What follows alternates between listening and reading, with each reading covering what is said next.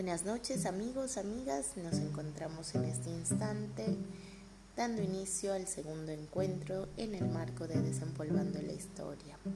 Este segundo encuentro eh, está orientado a sumergirnos más dentro del oeste africano, pero sobre todo en un puntito importante que hoy por hoy se llama. Vale la pena resaltar y recordar para quienes no han escuchado los otros podcasts o de repente se nos olvidó, este es un leve acercamiento que no pretende ser verdad absoluta, sino una leve manera de acercarnos entre saberes, experiencias y conocimientos. Por ello es un avance de estos 10 años de investigación, de experiencia, de vivencia, que en un principio iniciaron por encontrar esa raíz afrocolombiana que subyacía a los ritmos folclóricos del Pacífico, del Atlántico y de lo que serían nuestras islas también. Más allá de esas inquietudes, la vida nos llevó y el camino se forjó en el trabajo conjunto con las colectividades del oeste africano. En principal eh, ítem tenemos la participación activa de nuestra Mafila Cuyate, maestra, primera mujer, luchadora, increíble, que sembró semillas pero impresionantes dentro de Argentina, Chile, Colombia y gran parte de Sudamérica.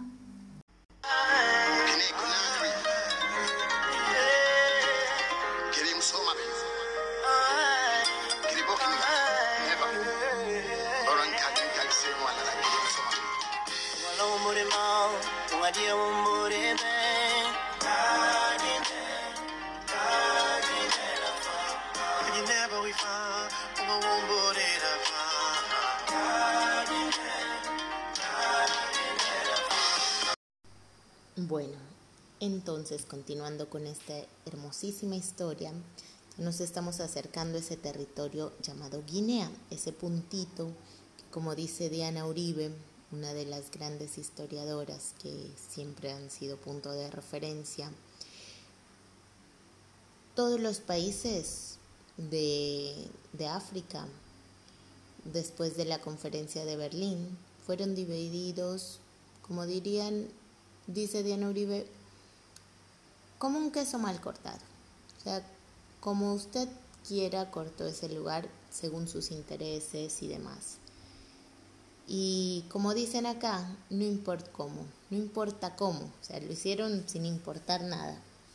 Y eso, eh, más allá de las consecuencias positivas, negativas que hubiese tenido para el lado y costado, nos vamos a centrar en que entre los distintos países, sea Liberia, Sierra Leona, Mali, Burkina Faso, Senegal, Mauritania, Guinea o cualquier país del oeste africano, gráfico mapas de estados-nación o de ideales de estados-nación que en sí contienen una gran diversidad porque no fueron divididos en respetando esas familias étnicas, esas diferencias, sus similitudes, sino que fueron divididos según la perspectiva y el ojo occidental. Qué casualidad.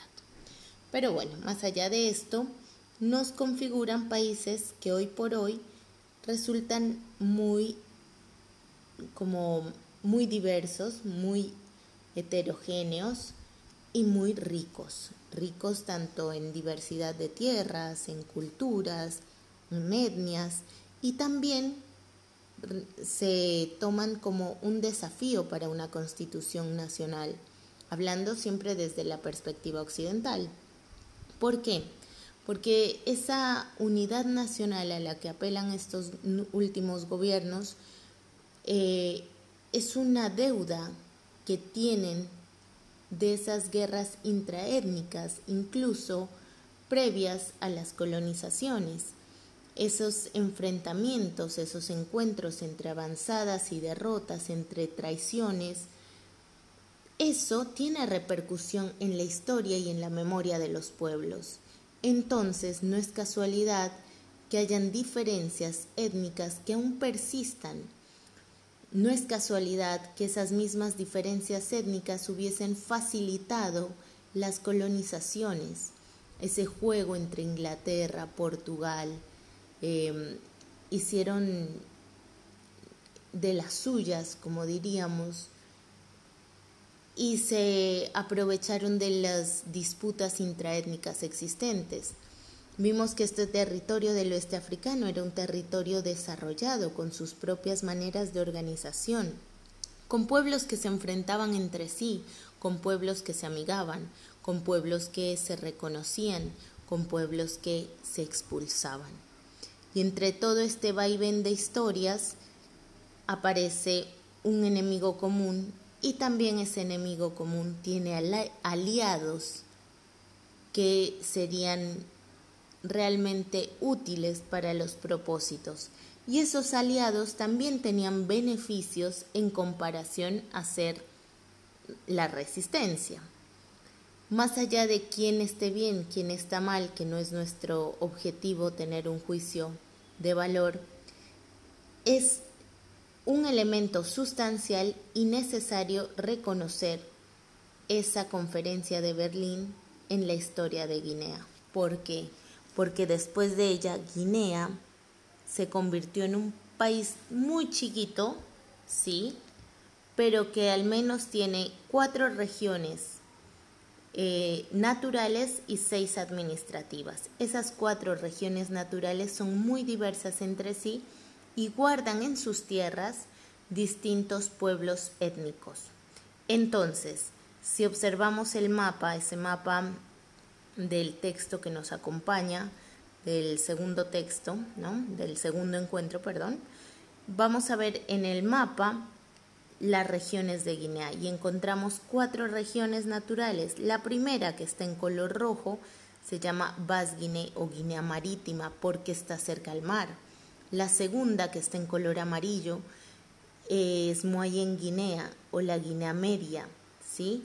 Es una Guinea que está muy virgen todavía, que tiene mucha riqueza en sus tierras y que tiene una cultura guardiana que la cuida, la preserva dentro de la ortodoxia, la dedicación y la propia cosmogonía de los pueblos Pel, los Fulani, los Tungusese.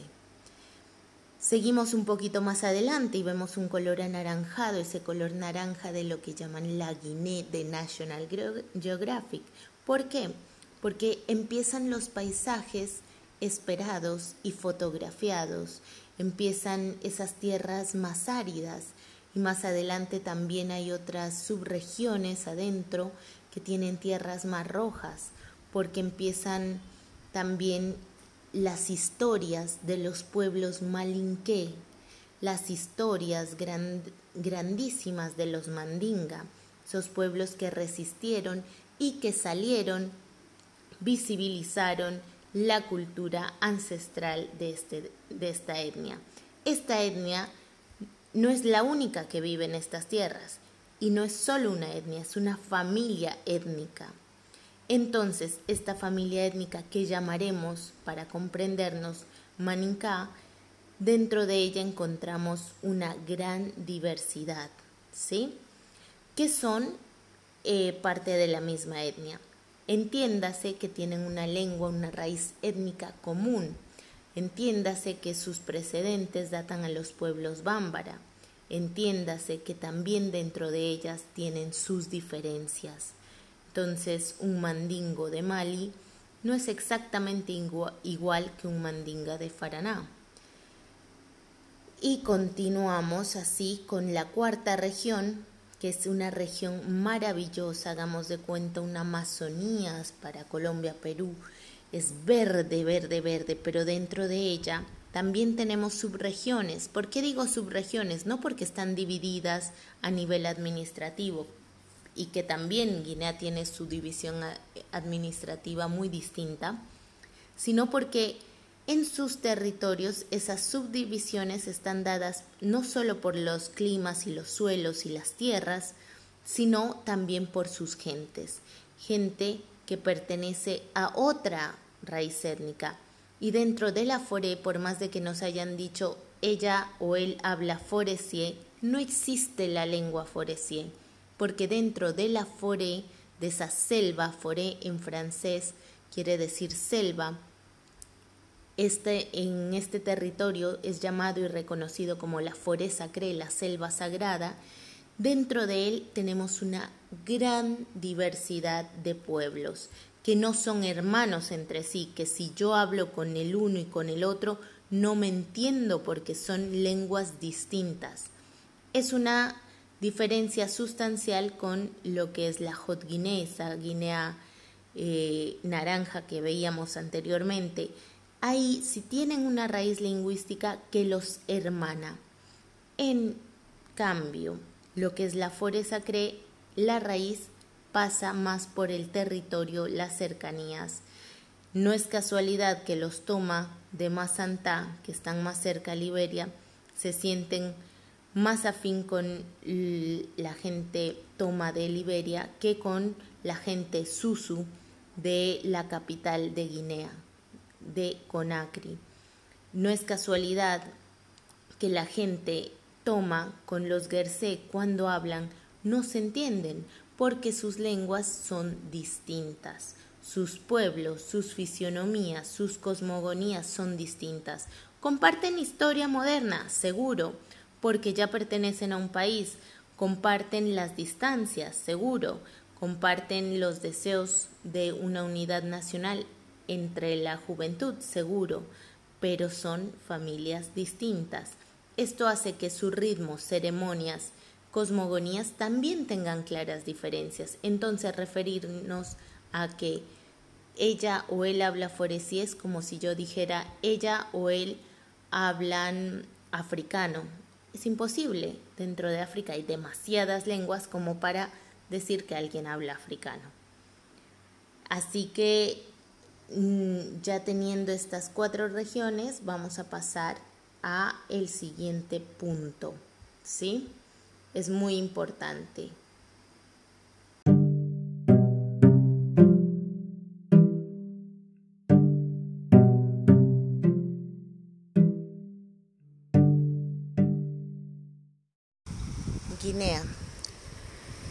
Guinea y el mar.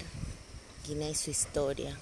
Guinea y la vida, Guinea y, y también sus puertos, sus playas, sus ríos, sus mares. Cada amanecer en cada territorio de cada espacio del mundo es distinto.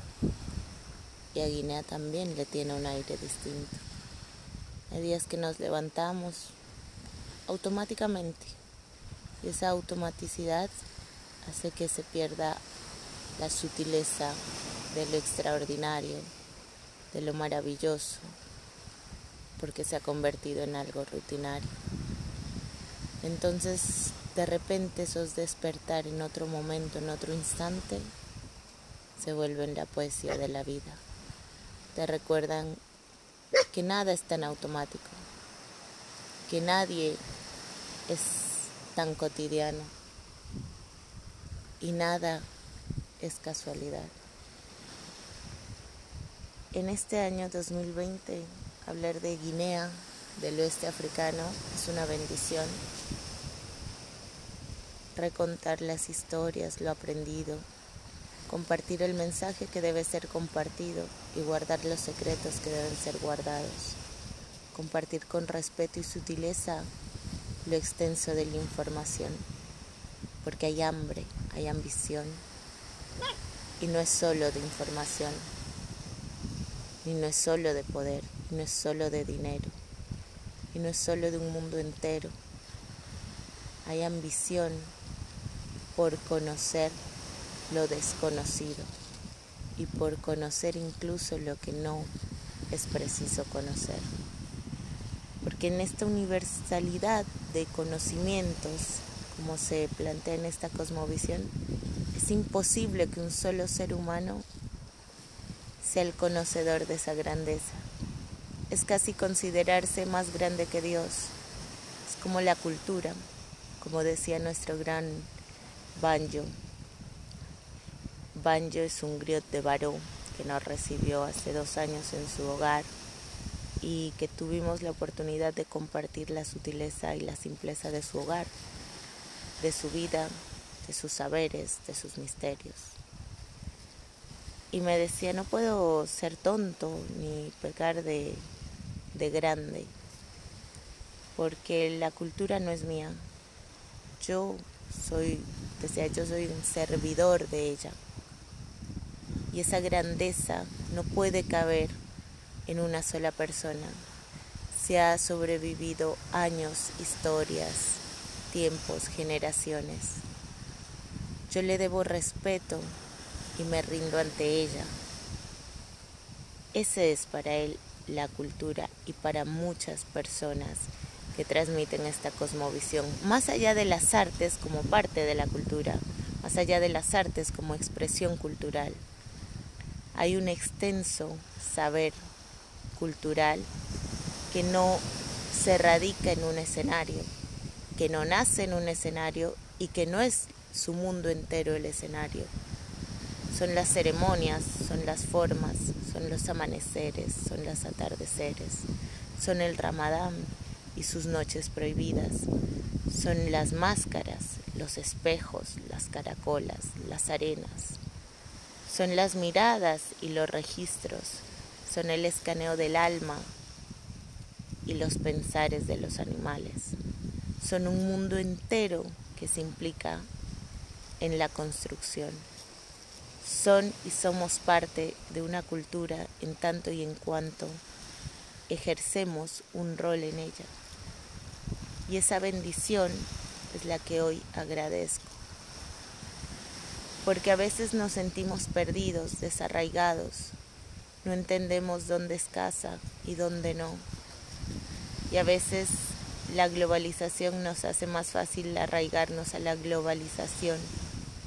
Ah, bueno, no, no importa, el mundo es mi casa, el mundo es mi familia, pero el clan también te llama y te pide. Los mares también te llaman, sus olas traen mensajes el aire que se respira. Y dices, y muchos maestros después de mucho tiempo vivir afuera dicen, ¿y ahora yo quién soy? Y muchos profesores y mucha gente cotidiana, exiliada, expatriada, aventureros, llega un día que te levantas y dices, ¿y yo qué soy? ¿Y la familia? Y eso que te arraiga son pensares que implican la composición cultural de un territorio, porque Guinea, más allá de un país, es un territorio, es un territorio inmenso y extenso, con baños de sal, de agua, de sangre, con baños de historias, que como entre piedras recorren lentamente y se, en esos pedacitos se arman lagunas y esas lagunas tienen secretos y esos secretos deben ser guardados, otros deben ser revelados.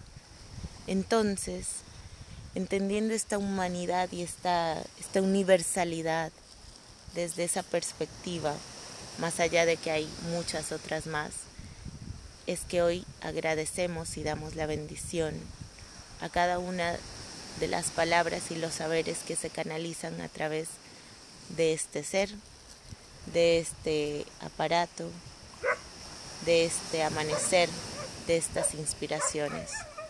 Guinea es inmenso, inmenso, no por territorio, sino por grandeza y por historia. Guinea no solo tiene las cuatro regiones de las que hemos hablado, la Guinea Marítima, la Guinea Media, la Guinea Alta, la Guinea Forestier, o como también la suelen llamar, Guinea eh, Bascot, Guinea Moyenne, Haute Guinea, Guinea Forestier. Puede tener muchos nombres, pero dentro de ella hay un mundo, porque este queso se lo repartieron como quisieron y no tuvieron en cuenta la grandeza de los pueblos y esa grandeza es más grande que un pasaporte o es más grande que una frontera Esa grandeza es la hermandad propia de esas sociedades que persisten, luchan y resisten a esas transformaciones, pero no luchan en contra de un enemigo común, luchan por constituirse y encontrarse en este instante, en este mundo, en esta vida. Luchan porque la vida a veces parece una lucha constante. Es así que nos vamos a, entrar un poquito en esa Hot Guinea, en, esa, en ese territorio malinqué, en ese territorio que veníamos hablando de los Maninka que se extiende a Mali, Senegal, Burkina Faso, Ghana, todo lo que correspondió a la grandeza del imperio de Mali, todo lo que correspondió la grandeza del mito fundacional de Sundata Keita, que más adelante lo vamos a ver, lo que correspondió a la herencia que dejó el imperio de Ghana previo al imperio de Mali y lo que le al imperio Songhai posterior al imperio de Mali. Pero la historia de este territorio del oeste africano no terminó ahí y continuó fuertemente con las historias y las herencias árabes cuando el último el gran Dalí de el imperio Malinque o Maninka estuvo al mando. Después de él llegaron los emperadores marroquíes, llegaron las influencias árabes y esa lid árabe que se había constituido a los alrededores de Gao actualmente o de Timbuktu en Mali, esas élites, esos reinatos, esos que pasaron de ser mestizos entre árabes, entre negros. Es así que se constituye un complejo territorio hermanado por una herencia étnica más allá de las fronteras actuales. Entonces, hablar del territorio malinque en Guinea es hablar de un territorio específico. No, pero no se puede leer lejos de su territorio extenso y de su historia extensa más allá de las fronteras. Eso es un poquito de lo que es la grandeza étnica de la Hot Guinea, ese territorio malinqué dominado por la grandeza de la historia, dominado por las rutas y caravanas como la de Gumisael, como la de Bambuk, este tipo de regiones, este tipo de caravanas dieron forma e historia a los trazos de relaciones que marcaron desde Senegal hasta lo que conocemos de Mali, Timbuktu. esas caravanas que buscaban atravesar el Sahel y del Sahel al Sahara, eso es lo que forjó la historia del territorio del oeste africano. Pero aparte de esto contado, también tenemos el misticismo. Ese misticismo lo llamamos así porque estamos cansados de llamar fetiche y animismo porque son las únicas palabras que pudieron encajar dentro de la cabeza colonizadora occidental. Entonces, hablar de fetichismo como algo negativo, como eso es un fetiche, y como el animismo como algo incrédulo y reducido o menospreciado ante la ciencia es y sigue siendo un formato de colonización. Entonces, en esta propuesta nos cabe mucho más hablar de misticismo, de saberes místicos o incluso saberes ancestrales o saberes simples. Ahora Vamos a continuar a profundizar sobre la grandeza étnica, la grandeza de la historia de la Hot Guinea en Guinea.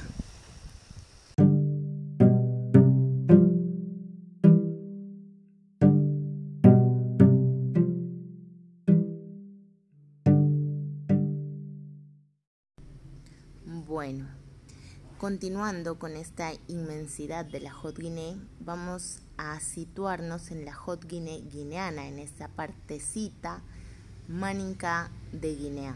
¿no? Está ubicado al nordeste de Guinea. Encontramos que tiene frontera con Mali por el norte, donde están las tierras de Siguirí, las tierras del oro y por ahí las caravanas, la caravana Bambuk, por ejemplo, que fue una de las más importantes, o la Kumisael, de las cuales hablamos bastante.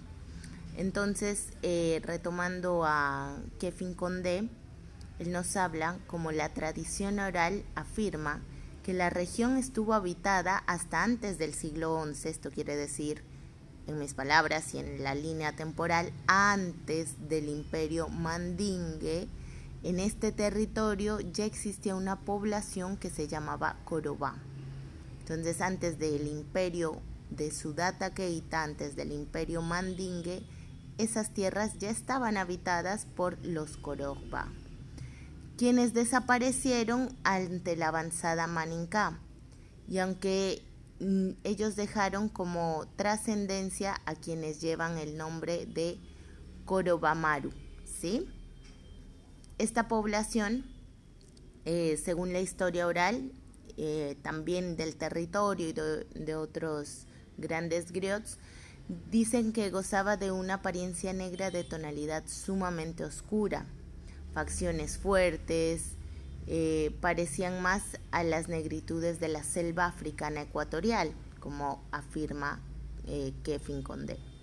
Sin embargo, ante la avanzada de los pueblos bámbara, quienes se convertirían en los pueblos Maninka, eh, desaparecieron, pero no desaparecieron así nada más, sino que dejaron una herencia viva y es uno de los apellidos hoy reconocidos como malinqués de los más importantes. ¿Cuál? Los Taoré y su gran importancia en la familia Maninka. Bueno, eh, tenemos que dentro de esta hegemonía empleada por el imperio de Mali a partir del siglo XI que se instaura, ¿no? y ya en el siglo XII, estos Yalonque, que eran como la vertiente de la cual se derivan los Susu, encontramos que hubo muchos órdenes y desórdenes, llamaríamos, pero no es porque un orden se establezca y ese es el orden ideal, sino porque idas y venidas entre los pueblos que se constituían.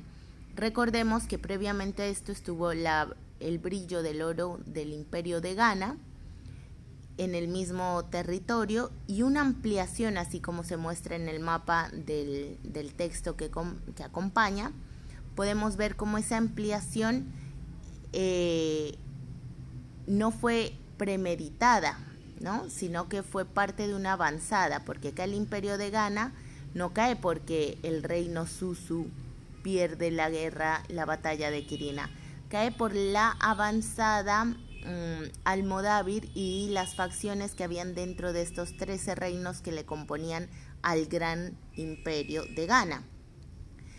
Estas, eh, digamos, contradicciones internas eh, generaron acuerdos y traiciones, traiciones que decantarían en la avanzada árabe.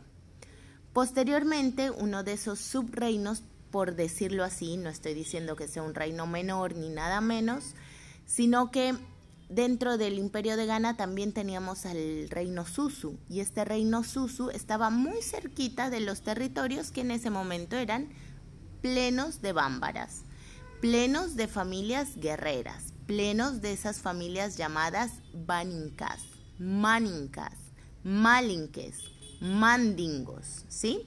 Esa familia étnica que se empezaba a enfrentar eh, por las rutas comerciales tanto del oro, de la sal, así como mm, las vertientes del río Níger, pero sobre todo y de más importancia eran las como el dominio de las rutas de las caravanas, porque quien domina las caravanas era como quien dominaba el mar en la época de los navíos.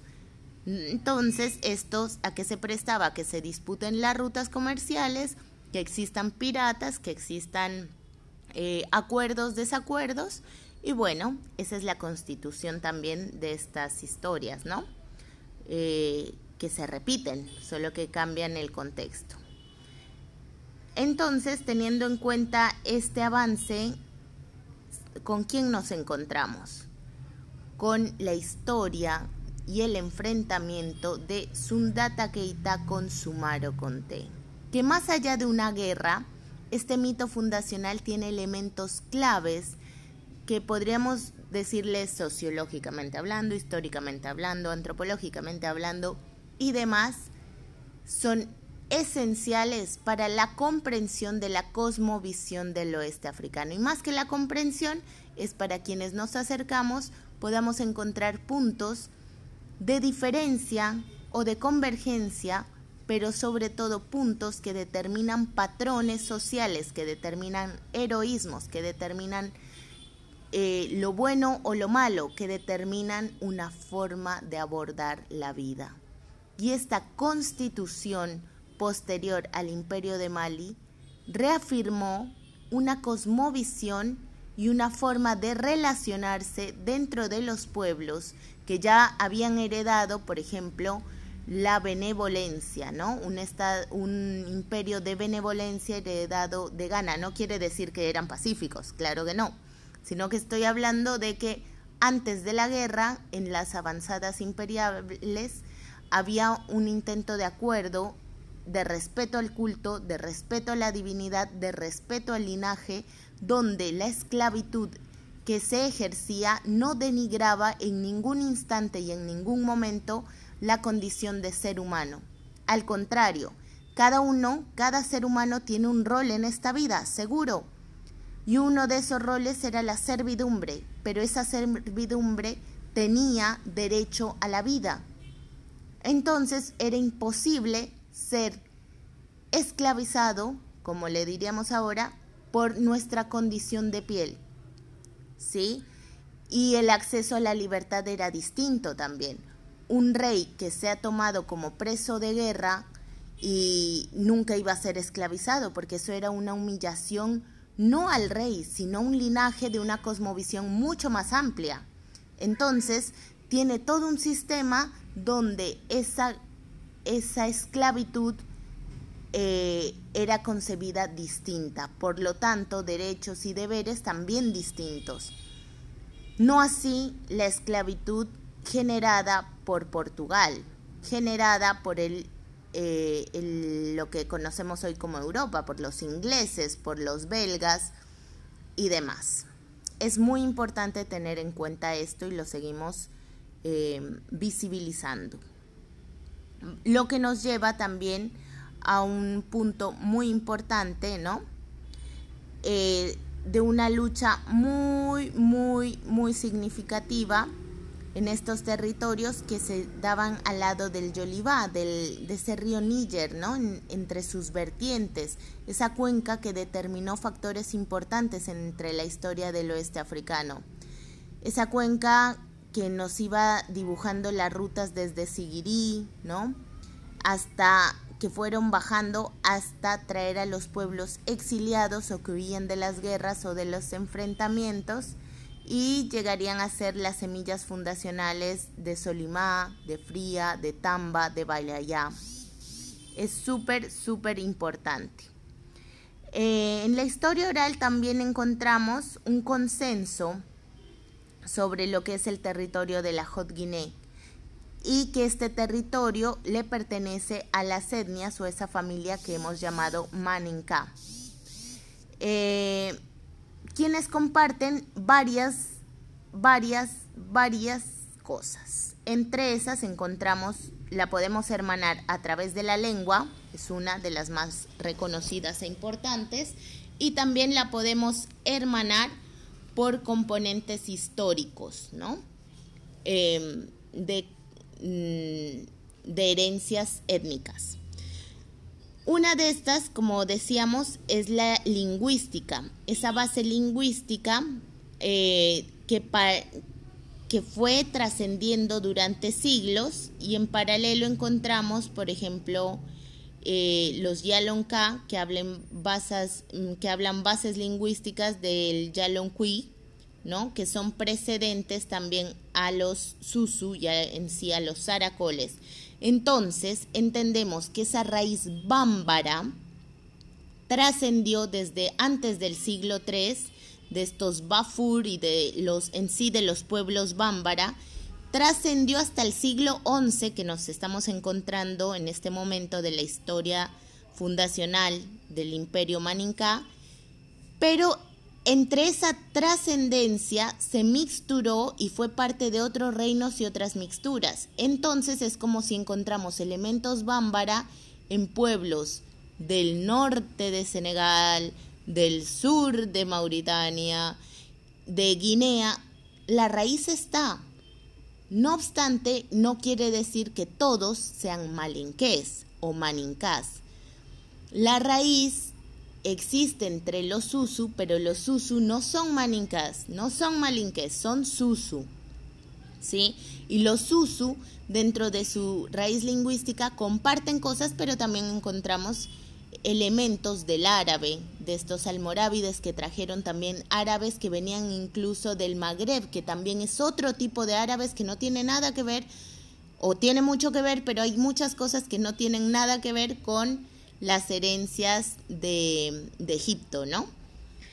Esto es importante resaltarlo. Entonces, nos vamos a hacer en la imagen una idea de una familia que tiene los elementos lingüísticos más parecidos, como si estuviéramos hablando de la lengua castellana. Y de este castellano, que le llamamos español, por decirlo así, tenemos variaciones como la que se habla en Chile, como la que se habla en Colombia, como la que se habla en España, como la que se habla en Dominicana, y variaciones más profundas como el spanglish, eh, que se quiera o no, existe, ¿no? Em, o, por ejemplo, eso que han llamado el criol, el criol, que son formas de hablar las lenguas, pero las lenguas colonizadoras, pero con su manera propia de cada país. Entonces encontramos que el criol de Sierra Leona no es inglés, pero un 90% es inglés. O el criol de San Andrés Islas de Colombia tampoco es inglés y tampoco es español. Entonces es interesante. Más allá de este gran paréntesis que he hecho, para imaginarnos a qué se refiere a qué nos estamos refiriendo en este acercamiento con una base lingüística más cercana es que si pasas de un lado a otro de Mali acá, te entiendes, entiendes que Mali hablan mandingo y entiendes que en la Hot Guinea, en la parte de Cancán, hablan también malinqué o los más grandes te van a decir nosotros hablamos baninqué. Se entiende, hay cosas que no se entienden, hay historias que no se entienden, hay ceremonias que no se entienden, hay cosas que se transformaron porque son otros territorios, otras historias y otras familias. Sin embargo, la base lingüística los hermana, la estructura, las palabras y si hiciéramos un, un diccionario de definiciones, a grandes rasgos se siguen hermanando. Y bueno, esto con respecto a las bases lingüísticas. Entonces, eh, siguiendo también a las divisiones que hacía nuestro querido Kevin Condé, eh, el Estaoré, nos habla de unas subdivisiones de al menos de cuatro, él llama dialectos. Después vamos a hablar un poquito de por qué no serían dialectos en términos generales, porque como dice Diana Uribe, ahora decimos que todas las lenguas son las lenguas que tienen base del latín o son lenguas europeas con ciertas estructuras, pero las lenguas africanas son eh, dialectos. Y bueno, eh, más allá de eso, de la salvedad, tenemos que empezar a revalorizar estas estructuras lingüísticas. Encontramos cuatro, Sankarán, Amanacán, Uladacán y Curancocán. Estas cuatro tienen ciertas diferencias importantes dentro de la familia. Es como si yo dijera, dentro del español encontramos por un lado el español latino, como suele hacer el, Google, ¿no? Eh, o el español eh, de España, ¿sí? Que tienen importantes diferencias y que quizás si encontramos el español de, Guinea, también, ¿no? No de Guinea Conakry, porque acá se habla francés, encontramos también otra vertiente, ¿Por qué? Porque tienen sus propias influencias. Y muchos que hablan Curanco, por ejemplo, no entienden el malinque que se habla en la región Malinque-Sancarán, que estamos hablando de esta región de Hot Guinea en Guinea-Conakry, por ejemplo. Para ser más exactos, vamos a hablar de Faraná, eh, esto que se llamaría Sancarán, y, ese, y eso es lo que eh, nuestro querido Condé nos habla. Cuatro formas, cuatro distintas vertientes de lo que serían las divisiones dentro del lenguaje maninca. Bueno, hasta ahí en este, en este espacio y vamos a continuar un poquito más adelante, ¿no? Con lo que vimos sobre la tierra de Amaná y Curuzá.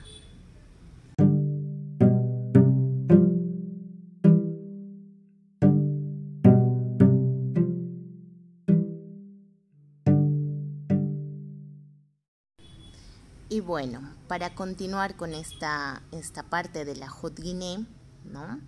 de la Guinea Alta, y de estas divisiones que decíamos que al menos hay cuatro, ahora nos acercamos a este mismo territorio, pero vamos a hacer énfasis en elementos que la hermanan desde lo que serían las subregiones naturales entendiendo y partiendo de la base que son regiones imaginarias, que no están dadas por la geografía ni la cartografía eh, ni nada establecido directamente, sino que nos permiten a los viajeros que recorremos las tierras como encasillar un acercamiento, ¿no?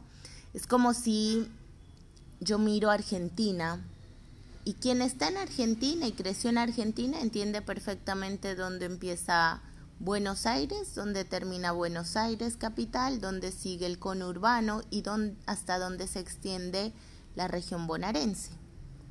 Quienes no, no tenemos ese imaginario, ¿no? Y tampoco entendemos las sutiles diferencias.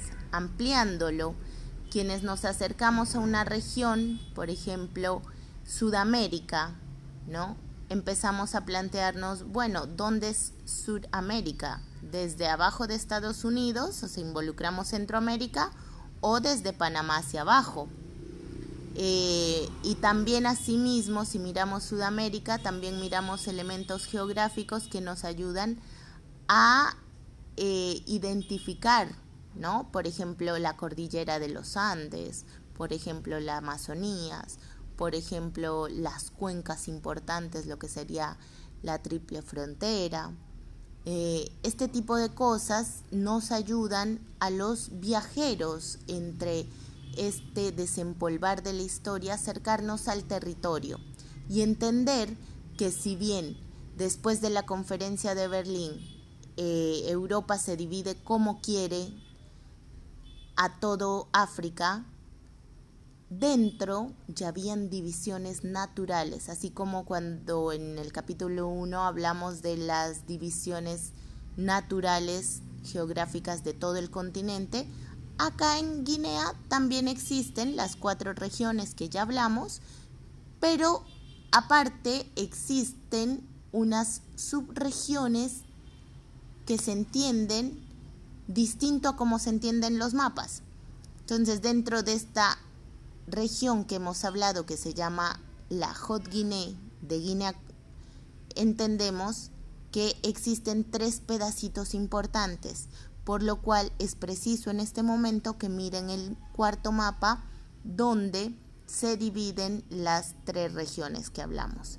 Y para ser más específicos, vamos a ubicar algunas ciudades que si ustedes no tienen el mapa al lado, van a identificarla seguro. Vamos a encontrar Cancan, ¿sí? Vamos a encontrar Sigiri, ¿sí? Vamos a encontrar Kurusa, ¿sí? Y vamos a encontrar Farana. Asimismo, que no pertenece a la región, pero es un referente, vamos a encontrar Kisidigu. ¿Ok? Entonces vamos a tener en cuenta la geografía de la primera ciudad, pero que nombra al final, que se llama Faraná. ¿Cómo es la geografía de Faraná? ¿Qué territorios tiene? ¿Qué clima tiene? ¿Qué nos da de comer Faraná? ¿Y hacia dónde, qué tiene hacia el norte? ¿Qué tiene hacia el sur? Es importante reconocerlo porque no es lo mismo el territorio de Faraná al territorio de Amaná ni por su geografía, ni su gastronomía, ni sus ceremonias. Son hermanos, pero no son los mismos. Y más lejos aún encontramos esa prefectura de Cancán, la segunda capital de Guinea. Otra forma, otro territorio, otro nombre al río Níger, el Milo, otras comidas, y asimismo otras historias. Entonces, estas tres ciudades serían lo que podríamos llamar vulgarmente tres subregiones dentro de la Hot Guinea. Asimismo, las ceremonias son distintas y lo hemos hablado en la profundización que hicimos sobre el Dalamón. ¿sí? Y los ritmos, las danzas. En las comidas también. Entonces vamos a centrarnos un poquito en la región de Faraná. Faraná, esta prefectura, adentro tiene un territorio más árido, pero rico a la vez.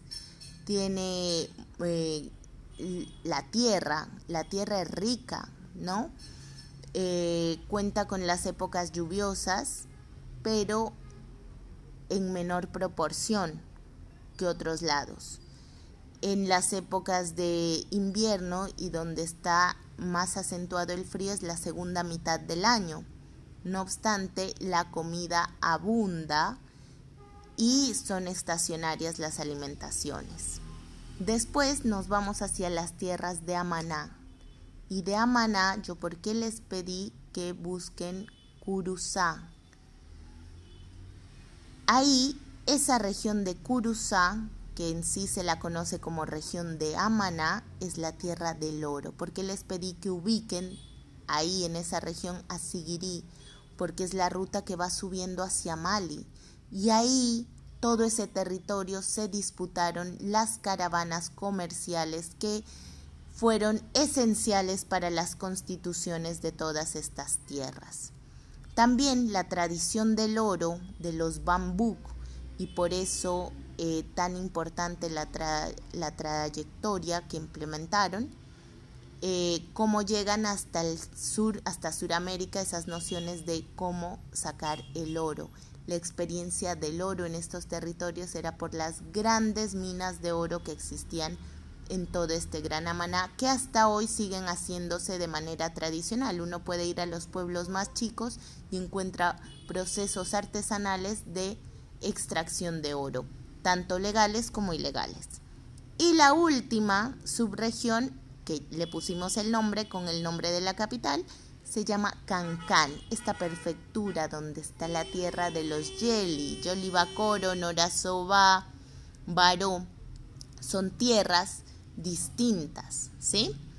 Eh, la geografía cambia y el río pasa y las comidas son distintas. Hay comidas que se hermanan, podemos decir en toda la región como la yuca, la mandioca, pero que incluso esa yuca y mandioca se extiende por todo el oeste africano.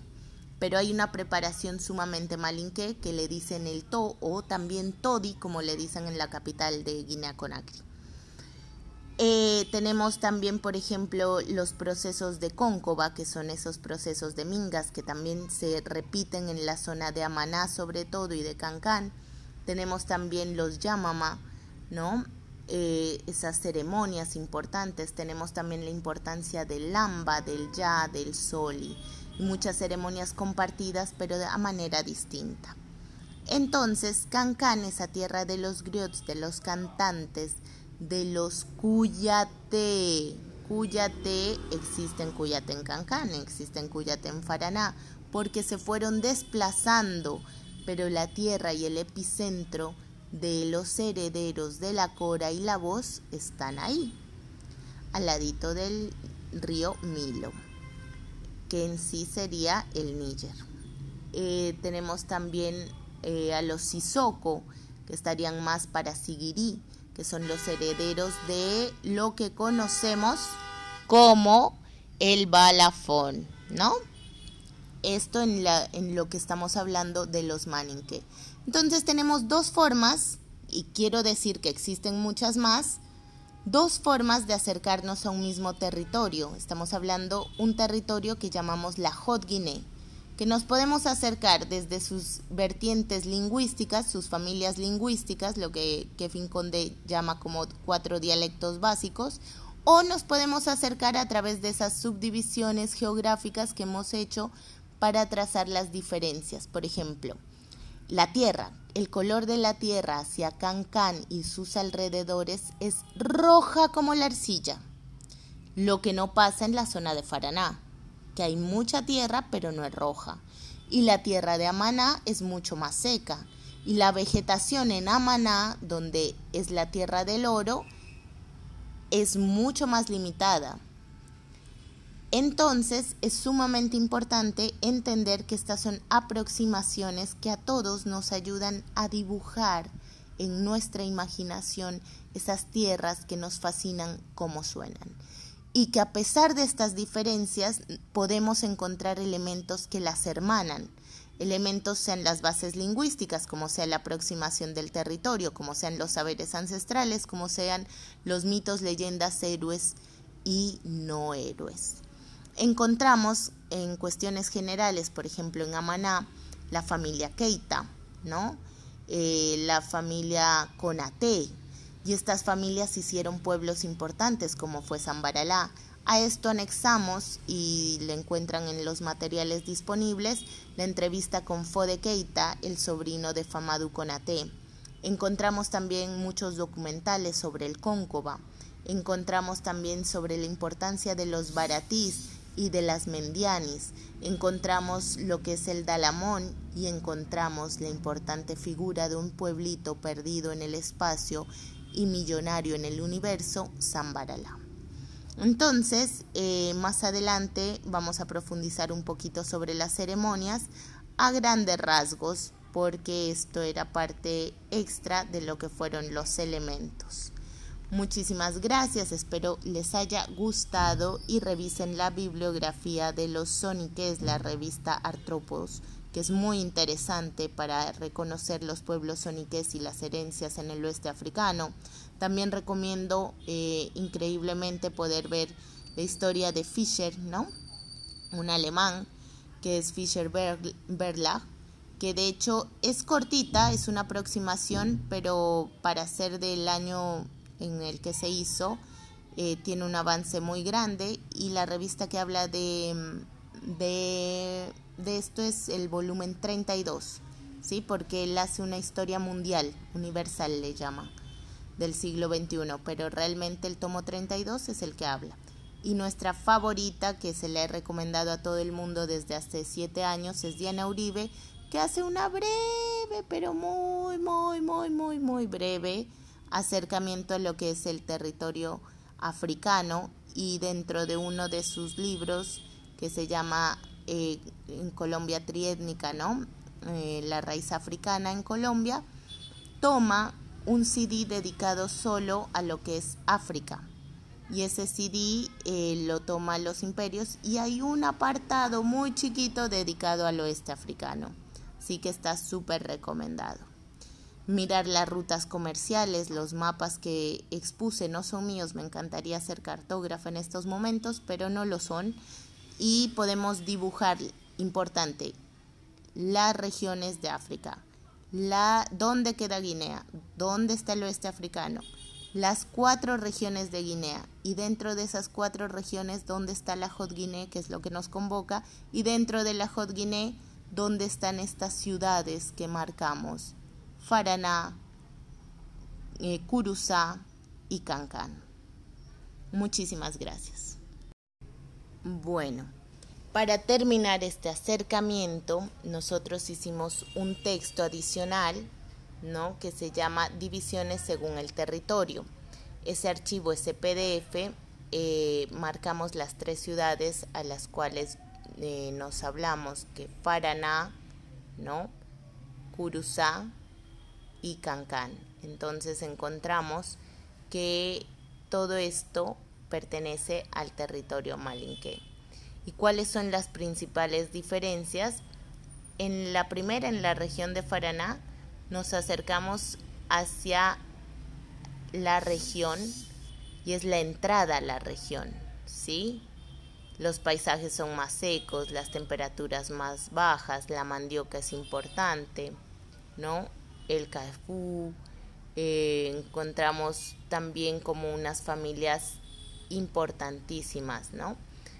Ahí dentro de los cafú, eh, Conde, nuestro autor principal de este, de este apartado, nos habla de los de las dos líneas que son el Condedú y los Ularedú, que son las dos ramas principales.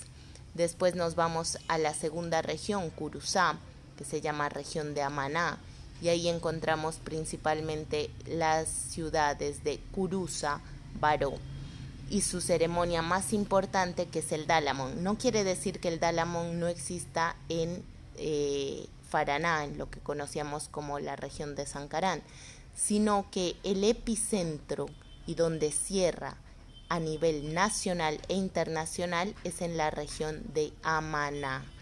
Encontramos la importancia del hierro y el forjado, de donde vienen las etnias más importantes de las máscaras. ¿Sí? Y más que etnias, perdón, disculpas infinitas, son los clanes, las familias que hicieron, eh, se hicieron poderosas, ¿no? Encontramos también eh, la figura de la celebración de la Fête de la Mer, que le dicen, pero es el Dalamon. Y aquí es a nivel nacional que se destina presupuesto y es donde cierra el Dalamon. El Dalamon tiene, se realiza en toda la región malinque. No obstante, su epicentro es en todos los pueblitos chiquitos que toman a las cercanías de Curuzá. Sin embargo, como las fronteras no son el límite, también toma pueblos más allá del territorio, como los pueblos de Sancarán y los pueblos de lo que dijimos, eh, perdón, de Sancarán en Faraná y los pueblos de Cancán. No obstante, hay pueblos en Cancán y pueblos cercanos a Faraná que no llegan a terminar la fiesta en donde se termina y se conmemora con el último dundumba, el toque del agua y el toque del árbol, eh, al lado de Baró, ¿no? Eh, y bueno, esta tierra es más seca, es la cuna del oro y está en camino a Siguiri, a la ruta comercial. Y finalmente encontramos en Cancán estos pueblos como Yolibacoro, Norasobá, Baró, que son las cunas de los griots emblemáticas de las familias Cuyate, Diabate y nuestra queridísima maestra Manfila Cuyate. Tierras adentro encontramos a las fronteras más boscosas que se van acercando a un ladito hacia esa cuarta región de Guinea-Conakry, que era la región de la Forêt Sacré, de la selva sagrada, una selva profunda. Entonces, al acercarnos a esta frontera entre la selva profunda, encontramos tierras más ricas, más fangosas, más profundas, ¿sí? Eh, el trabajo minero y también es muy importante más que el trabajo minero a comparación de, de Curuzá es menor, es el desarrollo de las universidades en la actualidad. Eh, y terminando así este último capítulo, los dejamos con la entrevista a Fode Keita, que es un suplemento que nos habla de cómo suena el dundumba, qué es el cóncova, las diferencias entre los, eh, los que son los estadios, ¿no? Eh, que son los baratís, que no son solo bailarines, sino que no es tampoco un clan ni una etnia, es solo un pasar entre el tiempo de los varones. Existen los baratís, los... Eh, son 14 que los fuimos desglosando poco a poco en la entrevista y también las mendiani, y ahí entendemos por qué los baratis no son mujeres, sino que son estadios de los varones. No obstante, una mujer fuerte, no fuerte por sus músculos, sino fuerte a nivel social, puede ganarse el pantalón del baratí. Y entendemos que hay un chef de baratí y toda la dinámica de las circunferencias que se hacen durante los bailes. Eh, también encontramos lo que fue la noche de los feticher, las noches de los feticher en cada ceremonia, en especial en el Dalamón, y cómo se vive en cada uno de los pequeños pueblos es distinto, pero reivindica la capacidad de oracular que vincula esta tierra con muchas otras tierras.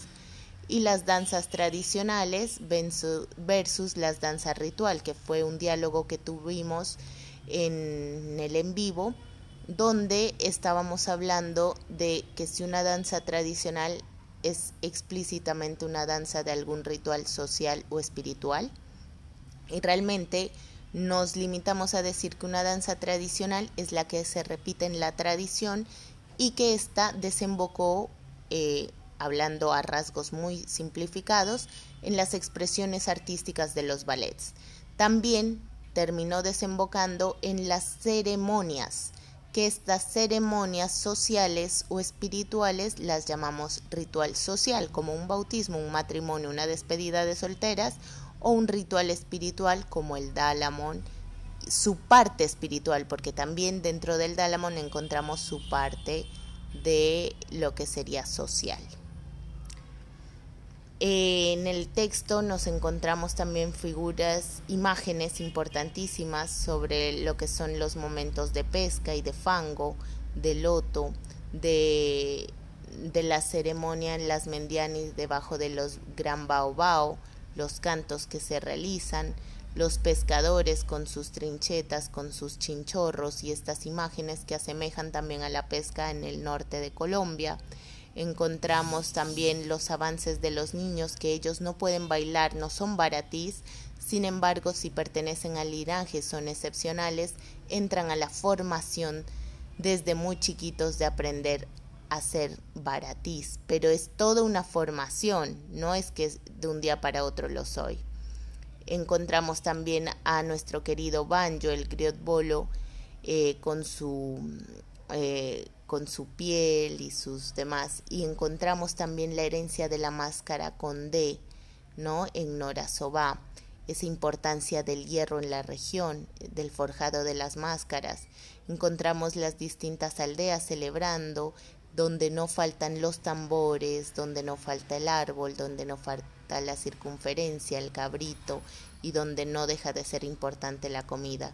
Encontramos una fiesta de ya que justamente se dio en simultáneo y en esa foto la ceremonia de ya con la hermosísima Dalila que se prendió fuego entre esa ceremonia. Encontramos eh, cómo es un cóncova y nuestro querido Fasali Keita, maestro, heredero de la cultura, que hoy en el 2020 deja de ser chef de Baratis para dedicarse a ser solo parte distinta de la sociedad sin embargo, sigue siendo el bailarín número uno y el baratí número uno del gran eh, Konate. Y así terminamos este módulo tan hermoso de acercamientos del segundo encuentro en lo que fue Desempolvando la Historia 2020.